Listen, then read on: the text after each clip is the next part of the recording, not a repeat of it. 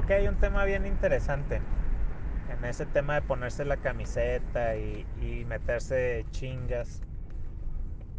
Y creo que tiene que ver mucho, uno, este, sí hay compromiso con, el, con la chamba, con el pedo, pero si dejas que la, que la chamba te llegue hasta las 11 de la noche, pues si estás medio de la chingada. Si, si estuviste ahí desde las 6 de la mañana, algo no hiciste o algo está mal balanceado.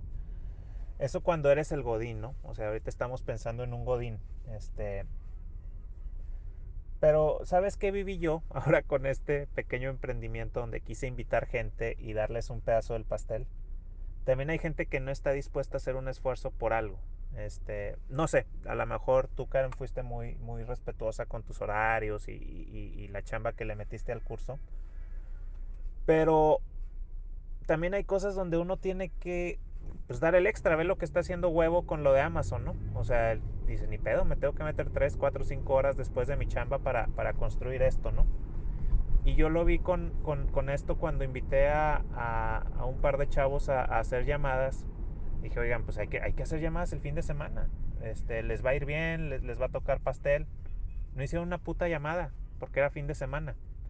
Entonces, sí, pues ellos, o sea, traen un chip de que dicen, no, pues dónde está la zanahoria, ¿no? Este, uno, uno cuando trae su proyecto lo tiene muy claro.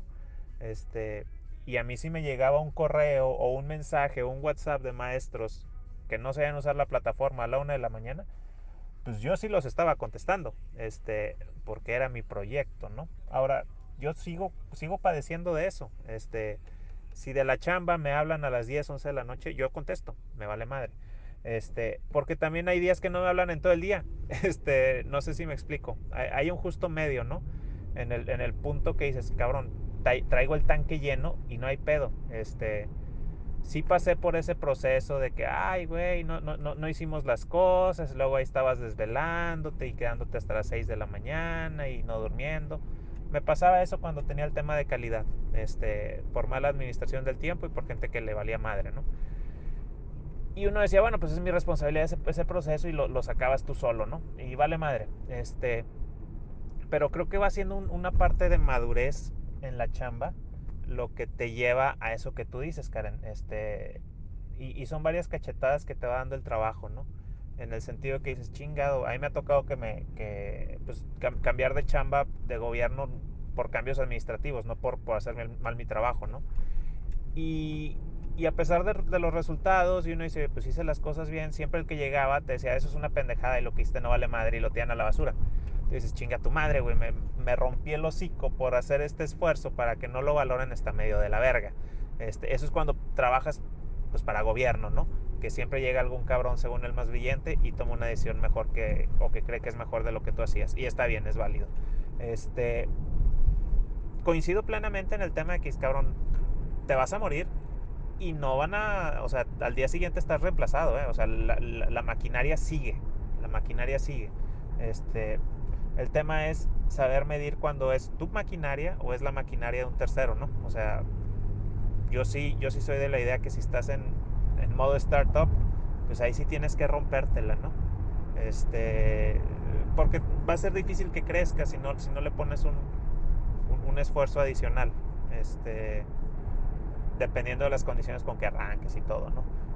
Pero plenamente coincido con todo el tema de, de los güeyes que, que, se quedan ahí durmiendo. Es, es, yo, le, yo, yo le llamo el simulacro del trabajo, ¿no? Yo ahorita que ando remoto, voy a la oficina y veo los mismos ocho cabrones ahí este, acartonados y les digo, ¿qué onda? ¿Qué andan haciendo? No, pues aquí, porque su jefe los quiere tener ahí en un horario, ¿no? Es, pues está bien, es el estilo, ¿no?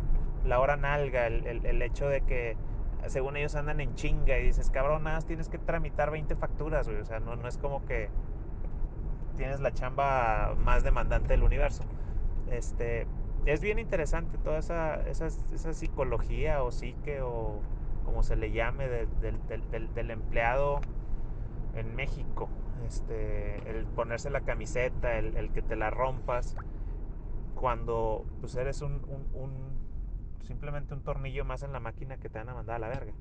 Este, eso como empleado, pero si eres, si es tu proyecto, si es tu bebé, pues lo vas a cuidar y, y te la vas a romper. Creo que son, son esas dos, dos dualidades que está, está muy interesante. Deberíamos de platicarlo más. Hola chicos, ¿cómo están? Muy buenos días. Gusto en saludarlos. Aquí Antonio desde la distancia. Bueno, hoy quiero hablarles de algo que creo que sí es algo que debemos compartir. Eh, ustedes no sé si lo han vivido, pero no diré nombres. Hay comunidades, en, sobre todo en, donde me he fijado que es así, es en Facebook.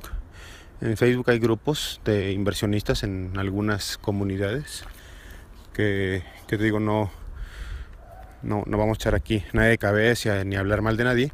Simplemente nos parece que, bueno, a mí me parece y a otros he visto que, les parece que hay como mala vibra, muchos chavitos, ¿no? No, tiene nada malo ser chavito, ¿no? No tiene nada malo tener 20 años, yo tuve 20 años alguna vez, pero pues eh, la gente que está ahí descalifica, critica demasiado las opiniones de los demás. Si alguien no sabe y pregunta, lo, lo hacen menos, lo tontean, ¿no?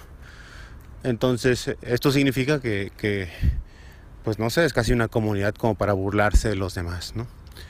Eh, en, la comunidad en la que estamos, en Ahorro, Inversiones y Fortuna, eh, pues nos estamos preocupando, es una comunidad muy joven, la acabamos de fundar hace muy poco, pero eh, algo que queremos que permanezca y que nos preocupamos porque exista dentro de esta comunidad es la buena vibra. La buena vibra y las ganas de que los demás mejoren, de que los demás aprendan cada vez más, de si alguien tiene una duda, tratar de apoyarlo, ¿no? O sea, yo, yo soy maestro de universidad, ¿no? O, lo fui por, por algún tiempo. Y, y pues bueno, en, en las clases yo siempre decía que, que no hay pregunta tonta, ¿no? Que es, que es tonto el, el alumno que no sale de dudas, ¿no? Y obviamente nadie sabe todo en esta vida, ¿no? Yo todos los días aprendo cosas y sé que de, las personas de 80 años sumamente cultas, que se han preocupado por, por estudiar mucho en su vida, siempre hay cosas que pueden aprender aún cuando ya son muy mayores, ¿no? Entonces, eh, intentemos siempre mantener esta buena vibra en esta comunidad. Yo creo que juntos podemos llegar muy lejos y esa es la intención de todos. Que esto sea una, una comunidad para crecer todos juntos. Bueno chicos, gusto en saludarlos, que tengan un excelente día. Hola chicos, ¿cómo están? Gusto en saludarlos, aquí Antonio desde la distancia.